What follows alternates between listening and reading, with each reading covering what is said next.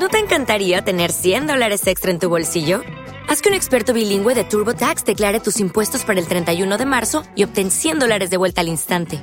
Porque no importa cuáles hayan sido tus logros del año pasado, TurboTax hace que cuenten.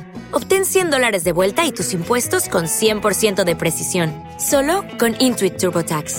Debes declarar para el 31 de marzo. Crédito solo aplicable al costo de la presentación federal con TurboTax Full Service. Oferta sujeta a cambios o cancelación en cualquier momento.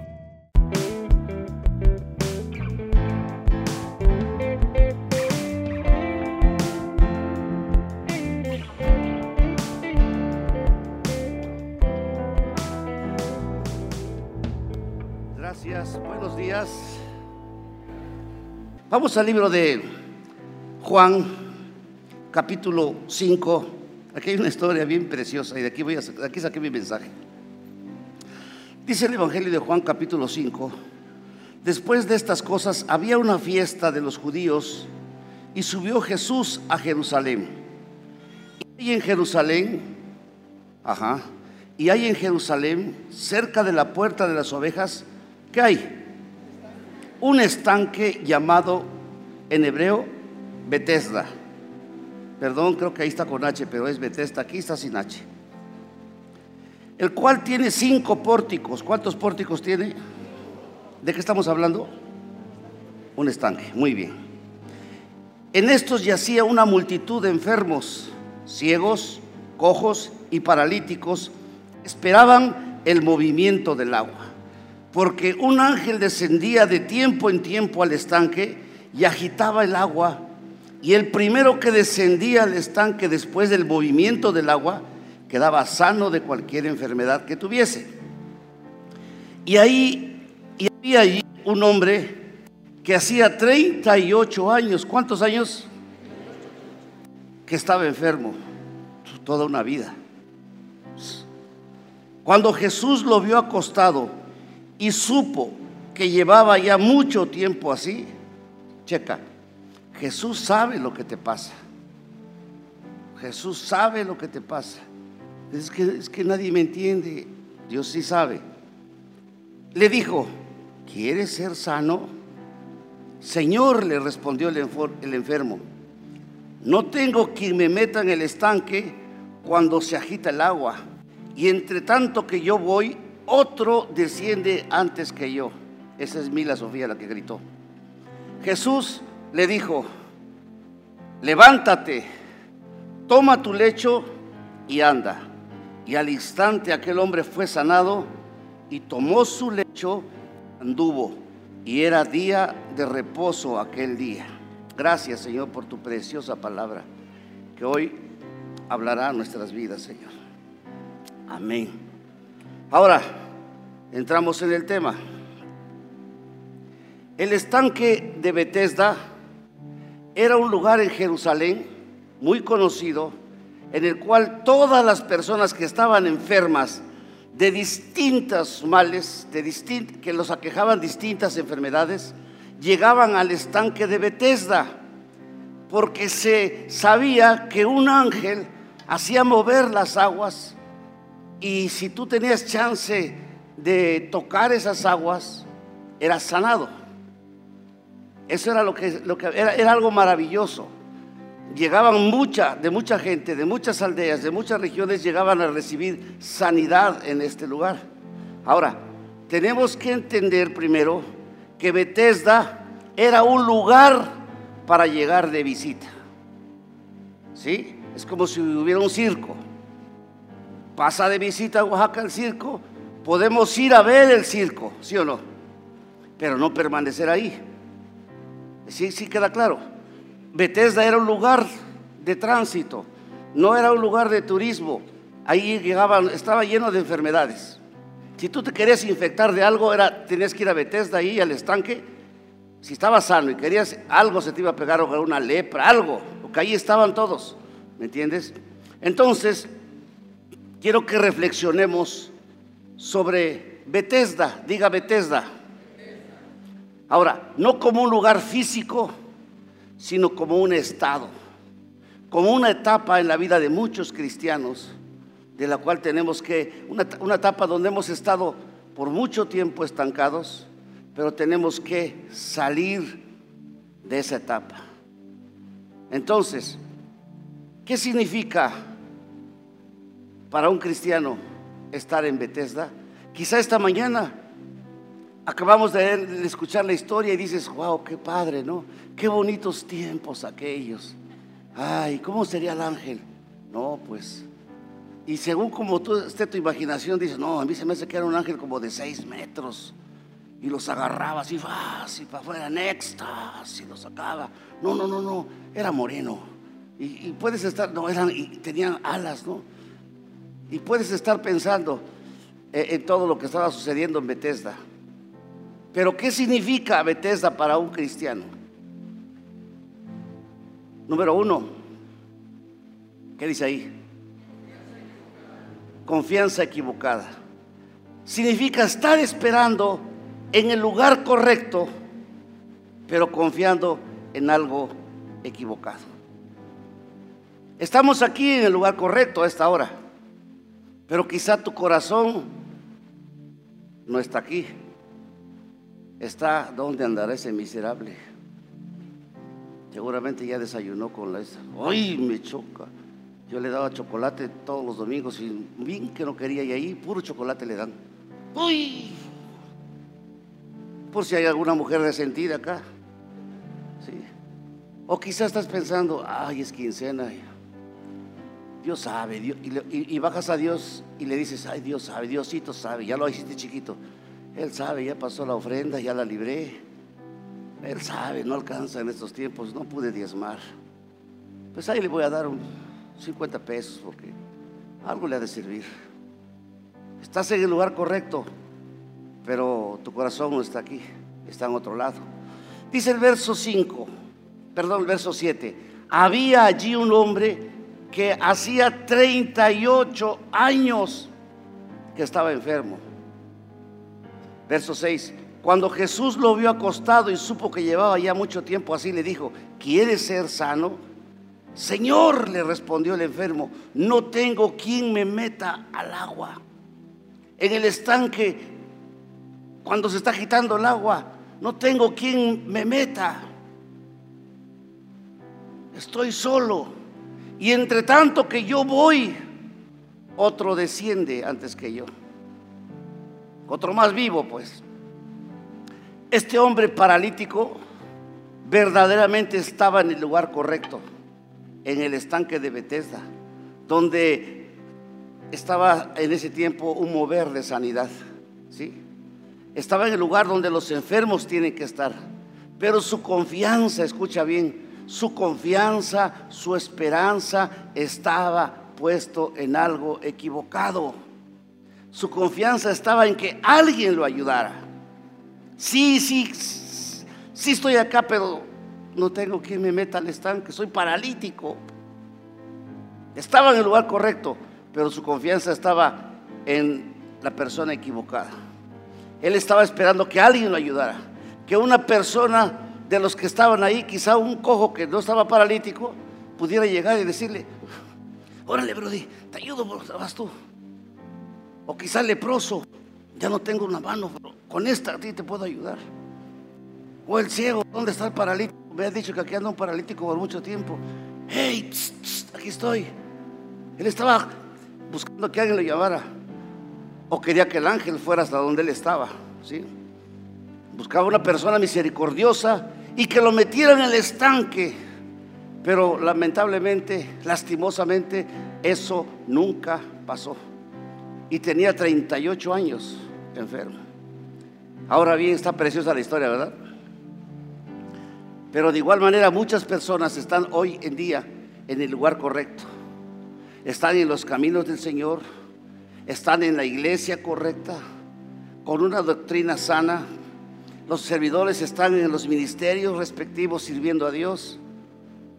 El liderazgo está haciendo su, la parte de la iglesia. Ustedes están en el lugar correcto, pero siguen poniendo su confianza en los hombres y no en el Señor.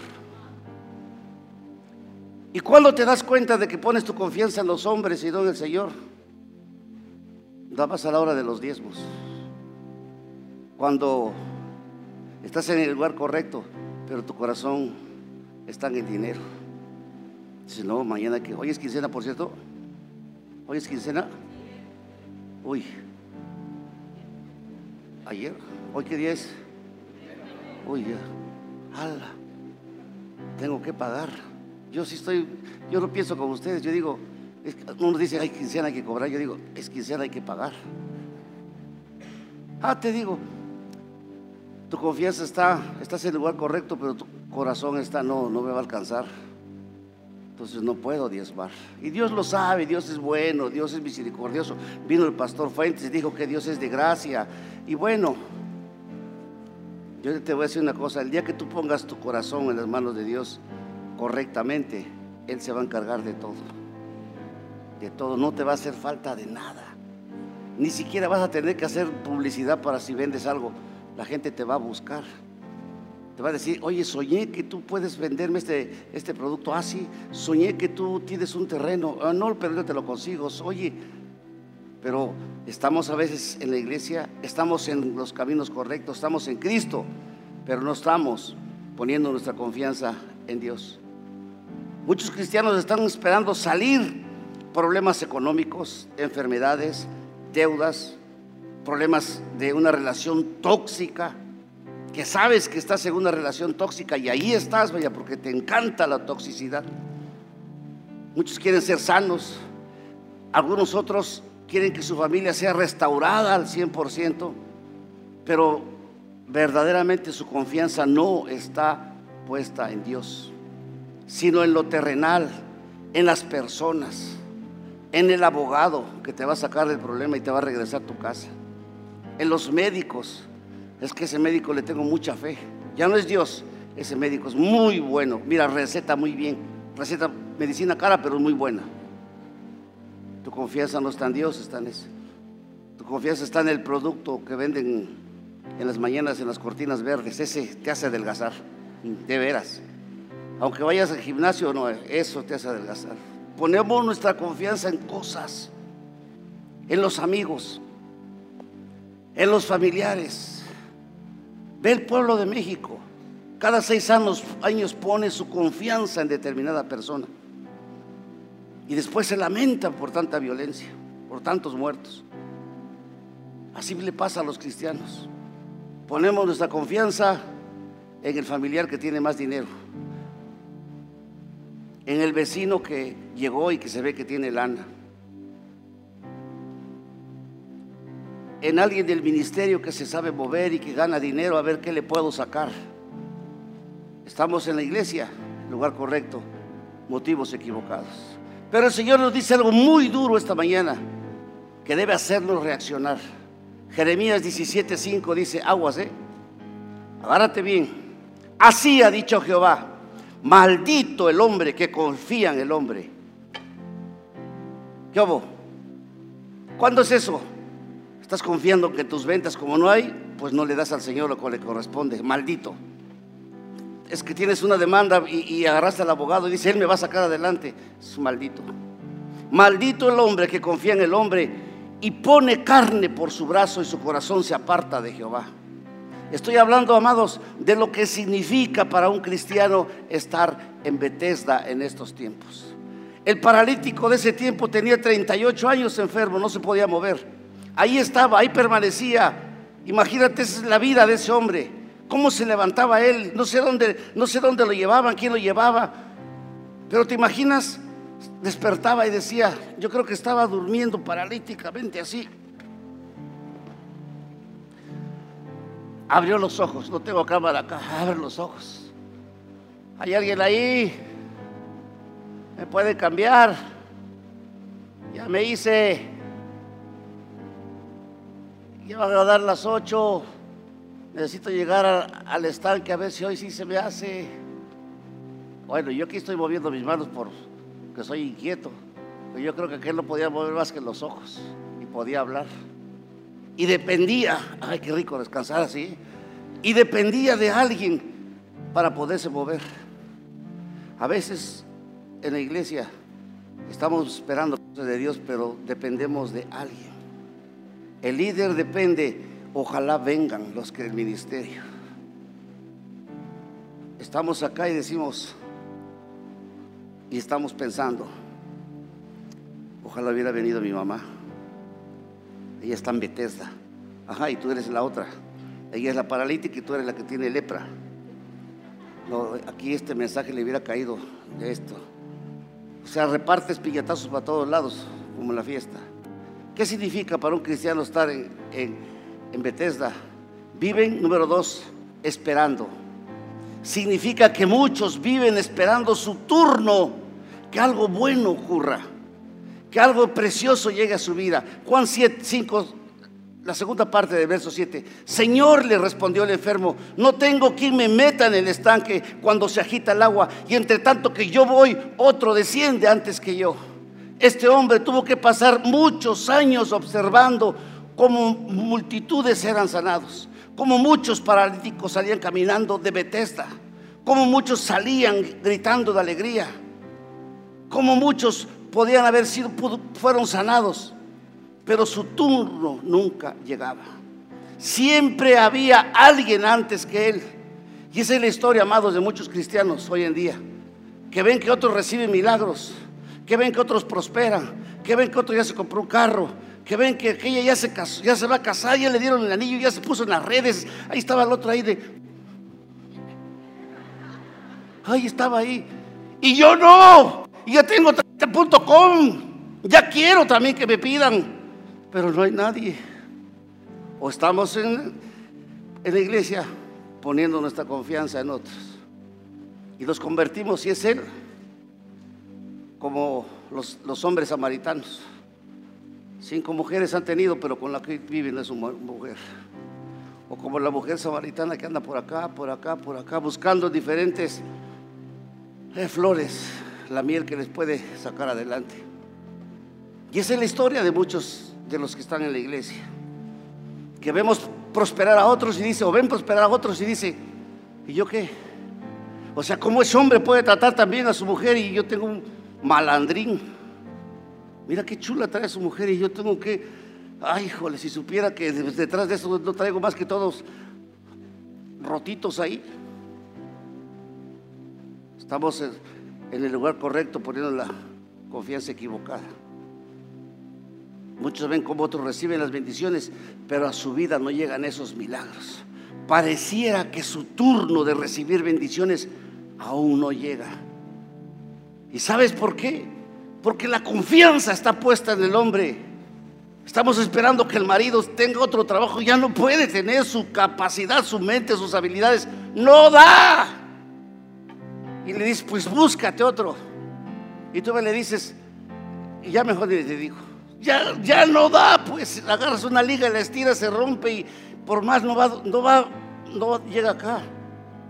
A veces hay mujeres aquí o en la iglesia de enfrente que quieren que su marido haga, no sé, que asalte un banco para que las tenga como reina. Pero pues no le da. Porque la confianza está puesta en que este hombre me saque adelante y no Dios llévame adelante. La confianza está en que se venda mi producto, porque yo no mejor me dirijo a Dios. La confianza está en que este médico me saque, me quite esos dolores, esas bolitas que tengo acá. Y para eso tomo, voy con el hierbero que me dé algo, pero no veo a Dios. Y somos, en, estoy hablando a cristianos. Es para nosotros.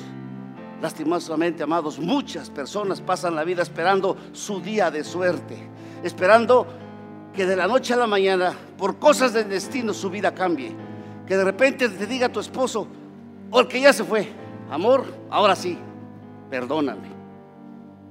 Dejé ahí atrás a todas las mujeres y los hijos que dejé acá, pero tú eres la reina, contigo quiero estar, contigo me veo hasta el final, contigo. Y la otra diga, oh my God, se me hizo.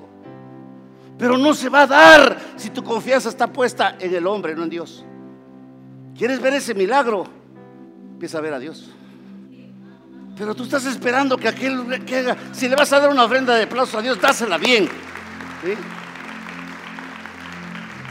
Tenemos que entender, amados, no es cuestión de, suerte, no es cuestión de, de destino.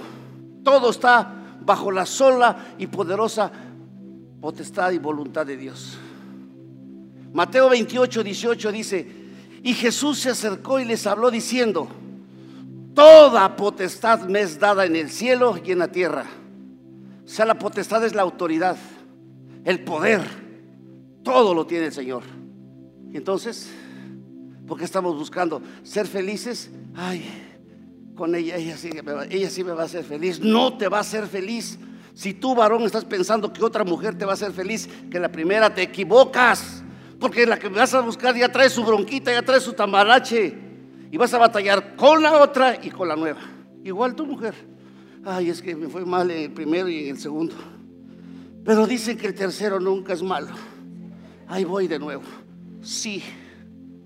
Pastor, ¿me puede casar? Sí, pastor, que se cásela. Y al poco tiempo, ahí están las broncas. Porque la confianza, en lugar de tenerla puesta en Dios, estaba en alguien que te quisiera sacar adelante. Es como la mujer que quiere tener hijos. Y ve que otra ya tiene hijos. ¿Y yo cuándo? Ya se me pasó, ya. ¿Sabe por qué se da? Porque están en, en Bethesda, en un lugar equivocado. Y empiezas a buscar a Dios con sinceridad, con integridad. Su palabra dice que no habrá mujer estéril. ¿Qué hubo? Si Él dice que no hay mujer estéril, entonces ¿por qué algunas damas no pueden tener hijos? Si hay alguna acá, no te culpes. Quizás no eres tú. Quizá con la persona que estás viviendo, quizá eh, anda haciendo cositas, por no decir cosas malas. Cambiamos de, punto. Estoy hablando de lo que significa para un cristiano estar en Bethesda. Número tres, el tiempo pasa. O sea, significa ver cómo el tiempo pasa y muchos siguen en la misma condición. Juan 5:5 y había un hombre que hacía 38 años que estaba enfermo. Este hombre paralítico tuvo que ver cómo iban pasando los días, los meses, los años, uno tras otro, uno tras otro, hasta llegar a 38 y su condición no cambiaba. Su vida seguía igual o peor. Todos los días viendo cómo unos más graves, peor que él, hasta el mudo que le hacía señas. Mm, mm, mm, ¿Cómo vas? Bien. Y de regreso, ¿cómo? Ya me voy. Hasta los mudos ya le hablaban y él seguía igual, en la misma condición. Y peor que antes, porque se estaba haciendo viejo. Posiblemente hoy en nuestra vida llevamos años en la misma condición de enfermedad. Llevas años en escasez. Llevas años sufriendo. Llevas años en soledad. Llevas años esperando un milagro que alguien te meta al estanque para que puedas salir de la pobreza, de la escasez, de la miseria, de tantas cosas que hoy en día está viviendo el pueblo de Dios. El tiempo pasa y la vida también y seguimos en la misma condición, quizá de frialdad espiritual. Nada mejora, no hay avance. ¿Qué tenemos que hacer para cambiar de esta situación? Para ya no estar en Bethesda. Punto final. Levántate. Tenemos que levantarnos por medio de la fe. ¿Por medio de la qué? Fe. En, en la fe, no en el médico. Fe, escucha bien, fe no en tu abogado.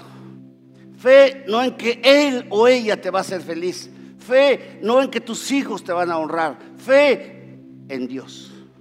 En la palabra de nuestro Señor. Juan 5, 8, 9 dice, Jesús le dijo, levántate, toma tu lecho y anda. Y al instante aquel hombre fue sanado y tomó su lecho y anduvo. Y era el día de reposo aquel día. Y enfatizan eso porque eso es para otra enseñanza. Porque se supone que en esos días no se podía hacer ningún trabajo. Las palabras de nuestro Señor Jesucristo transforman, por, transformaron por completo la vida de ese hombre. ¿Te imaginas ese día número 30, de ese año número 38? Ese día él volvió a levantar, ¡Ey! Hay alguien ahí, por favor, lléveme al estanque. Pero ¿para qué te llevamos? Si ya más nos cansamos cargándote. Ustedes llévenme. A lo mejor hoy sí se me hace. Ustedes llévenme. ¿Te imaginas? Ese hombre no sabía que ese era el último día que iba a permanecer paralítico. Él nunca había saltado, él nunca había caminado. Y dice que tomó, dice, tomó su lecho y anduvo. Las palabras de nuestro Señor por Jesucristo transforman por completo la vida de cualquier persona que crea en Él. Transformaron la vida del paralítico. Solamente por medio del poder de las palabras de nuestro Señor, ese hombre pudo salir de Bethesda completamente. ¿Cómo salió? ¿Cómo estuvo 38 años? ¿Cómo estás tú? Triste, en la depre, con vicios, dependiendo de... Ay, ojalá ahora sí encuentre un hombre que me ame, me respete. Ay, me dé mi lugar, tengamos hijos y seamos felices y colorín colorado. Pero algún día Diosito me va a hacer caso. Pues no tienes fe. No tienes fe. El día que tú, tu fe sea como la roca, tu esposo va a estar al lado.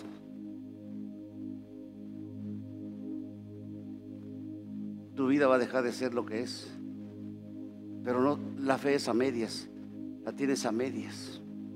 Estás hoy en Bethesda. Yo pregunto, ¿estás hoy en Bethesda? Yo te puedo decir, confía de todo tu corazón en las promesas del Señor.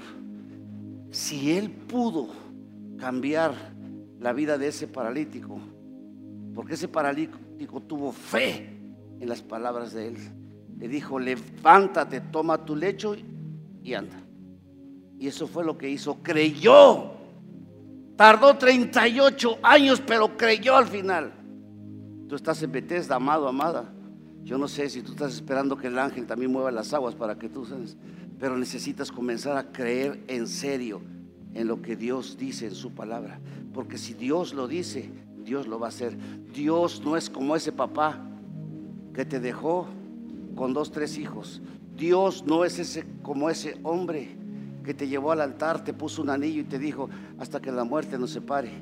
Y tres, cuatro, cinco, veinte años después llegó una chaparrita picosa y se lo llevó. Y no fue la muerte. Dios no es así. Dios no es como ese hombre que te golpea, mujer. Dios no es, no es así.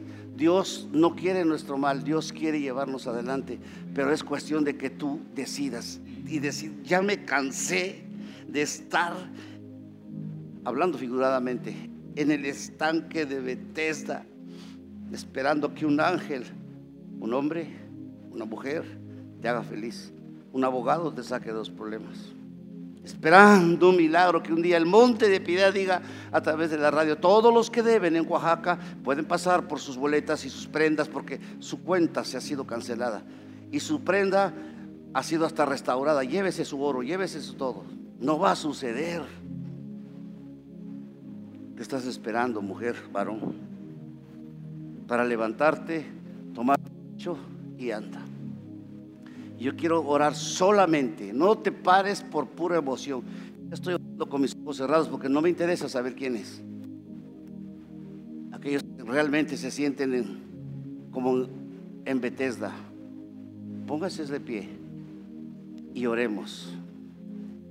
Y oremos. Los demás quédense sentaditos. Si tú ahorita tú no estás en Bethesda, dices, dale gracias a Dios, Señor, gracias. Yo estuve ahí. Mejor ayúdame orando por los que no, no han podido salir. Padre, aquí estamos delante de ti. Se han puesto de pie y con ellos están indicando que están en Bethesda. Que hay situaciones que están atormentando su vida, Señor. Que tienen un futuro incierto, Señor. Que no saben qué va a pasar realmente se siente como ese paralítico que nadie lo podía ayudar y el ángel se le adelantaban otros. Aquí están delante de ti, Señor, y tú eres el único que conoce su corazón. Tú eres el único que conoce sus necesidades, porque ni aun su esposo, su esposa, sus hijos, sus papás conocen lo que hay en, en su corazón. Yo te pido, Señor, que incrementes la fe de mis hermanos Incrementa su fe, Señor, para que salgan de Bethesda, para que dejen de creer en el hombre, para que dejen de confiar en todo lo que están confiando, pero menos en ti. Si puedes levantar tus manos, dile, Señor, incrementa mi fe. Ya me cansé de estar en Bethesda. Ya me cansé de vivir de depresión en depresión, de angustia en angustia, de temor en temor. Ya me cansé de vivir en, escasez. Ya me cansé de andar rentando. Parezco gitano de un lado para otro y luego hasta me corren. Ya me cansé, Señor. Incrementa mi fe, Dios. Es un asunto personal. Es algo que tú lo tienes que hacer ahí en tu lugar. Padre, yo te pido que escuches en el nombre de Jesús, tu precioso Hijo amado, el clamor del corazón de mis hermanos. Y hagas una obra, hagas un milagro. Oh, se, envía tu ángel y agita las aguas de esa, del Bethesda personal de cada uno. Y libéralos, Dios. Libéralos de, las, de la escasez. Libéralos de, de la ansiedad, de la angustia, del temor, de la enfermedad. Oh, Señor libérales de esa enfermedad. El médico les está diciendo, tienes esto. Pero tú dices que somos sanos. Yo decido creerte a ti, Señor. Yo decido creerte a ti. Padre, gracias. Gracias, gracias, gracias por esta preciosa mañana. Te bendecimos, Señor. Oh, te bendecimos, Dios. Gracias. Gracias.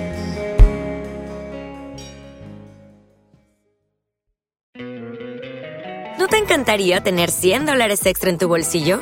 Haz que un experto bilingüe de TurboTax declare tus impuestos para el 31 de marzo y obtén 100 dólares de vuelta al instante.